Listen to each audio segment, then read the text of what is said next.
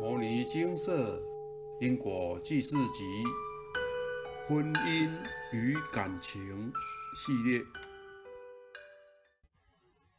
其他一命还一命，一报还一报。前年本县城发生一则命案，这则命案说来也悬，其实是有因果纠结。阿伯入定观之，找到了当初的因果业由。时间追溯到清朝时代的诸罗县，现今嘉义县。当时有一位男子想要非礼一位女子，女孩子强烈的反抗。并且大声的求救，男子一时情急，失手将女子掐死。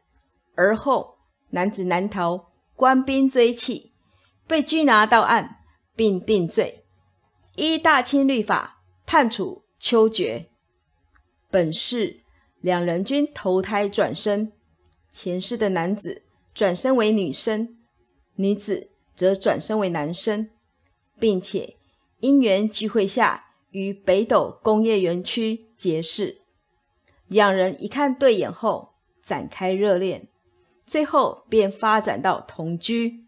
由于女方每喝酒就会发酒疯，所以两人也常吵吵闹闹。后来男方家长知悉，母亲希望两位可以搬回家中住，以节省房租。搬回家不久，起初一个月内，女方表现得非常平常，但一个月后，故态复萌，依然喝完酒后失态。家人屡屡见状，按耐不住，便把两人赶出家门。两人只好又在外面租屋。某次，男方去找女方，后来也遇上他发酒疯。双方开始大吵。此时，男方潜藏在灵魂中过去是被杀的记忆浮现，竟然在没有意识的状况下将女方掐死，铸下大错之后，男子相当的懊悔，一时无名之下，便决定弃尸以摆脱刑责。男子打算将女子的尸体运到台中山区弃尸。过程中，因为紧张、口干舌燥，男子中途于便利商店购买饮料解渴，而后随手将发票丢置于车子后座。到达弃尸地点后，男子按照计划将尸体丢下便离开，但却意外的遗留下刚才购买饮料的发票。男子在星期六完成弃尸。待星期一上班时间来到公司，刑事警察已在外头守候，将男子逮捕归案。后来，男子坦诚杀人，但却是在没有意识的情况下犯案。男子不知道是潜藏在灵魂中的记忆主导他报仇杀人，人赃俱获，男子被判处无期徒刑。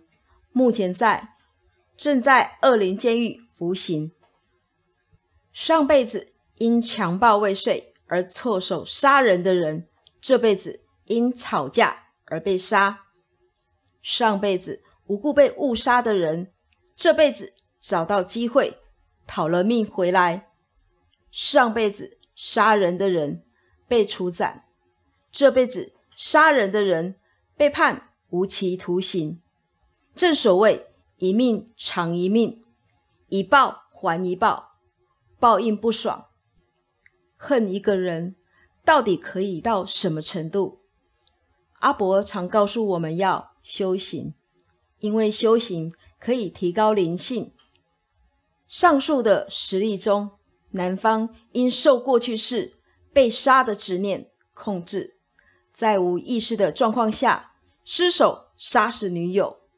虽然这是讨报，但想必本世的他并不想要因杀人之罪而断送美好的前程。众生都是迷惘的，唯有透过修行来洗清沉着，唯有透过放下来恢复自信，否则一有不慎，便会受无名的妄念牵引，越陷越深。整件事件的归咎，不外乎淫。正所谓万恶淫为首。下列提供一个例子，望十方大德能参考借鉴。狄仁杰，唐朝山西太原人，少年时面貌极美且俊俏。某年，他路经应市，夜宿一家客栈，客栈主人的媳妇是一名寡妇，年轻貌美，却早年丧夫。寂寞的寡妇见狄仁杰入住到客栈，见其英俊，一时为其相貌所迷，难忍孤独。便于晚上到狄仁杰房间私会。狄仁杰见到寡妇只身前来，又见其以美色挑逗，心里一愣，刹那间也起了波澜。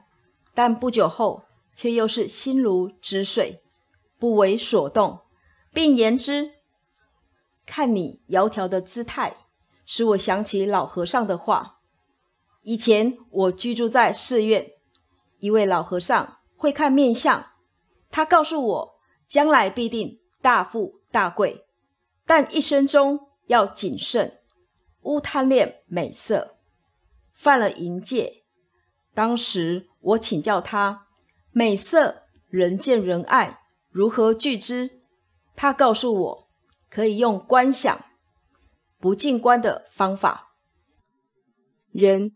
都是贪恋外貌，可以观想对方像是生了一场大病，骨瘦如柴，头发散乱，眼线无神，且因卧病太久，即将死亡，脸色一阵青白，全身抽搐，如鬼一般。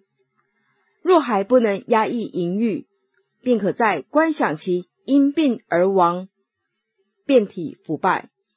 发出恶臭，并有蛆虫食之。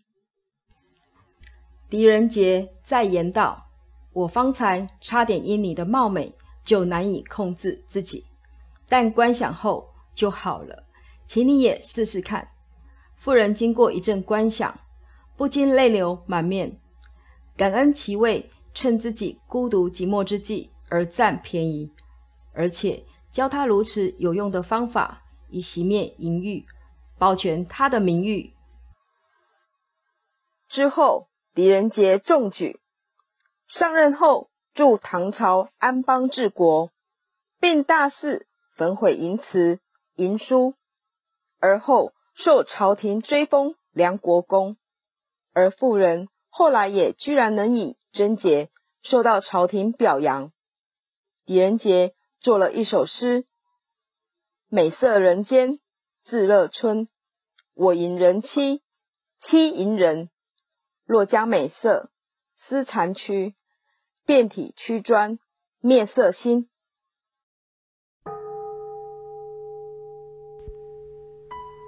摩尼经寺经由南海普陀山观世音菩萨大士亲自指点，是一门实际的修行法门。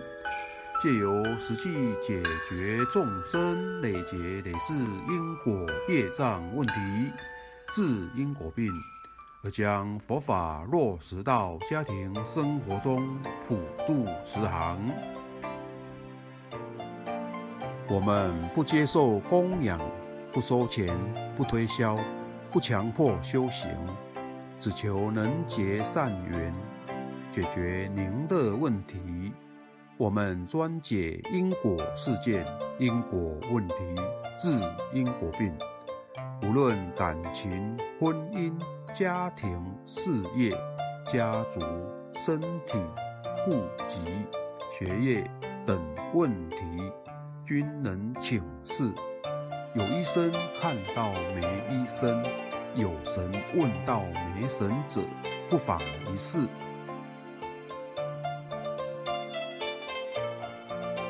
因为金色义工分别住在不同县市，且平日各有工作，只有星期天早上才开办祭祀。现场请示：台湾彰化县西周乡朝阳村陆军路一段两百七十一号。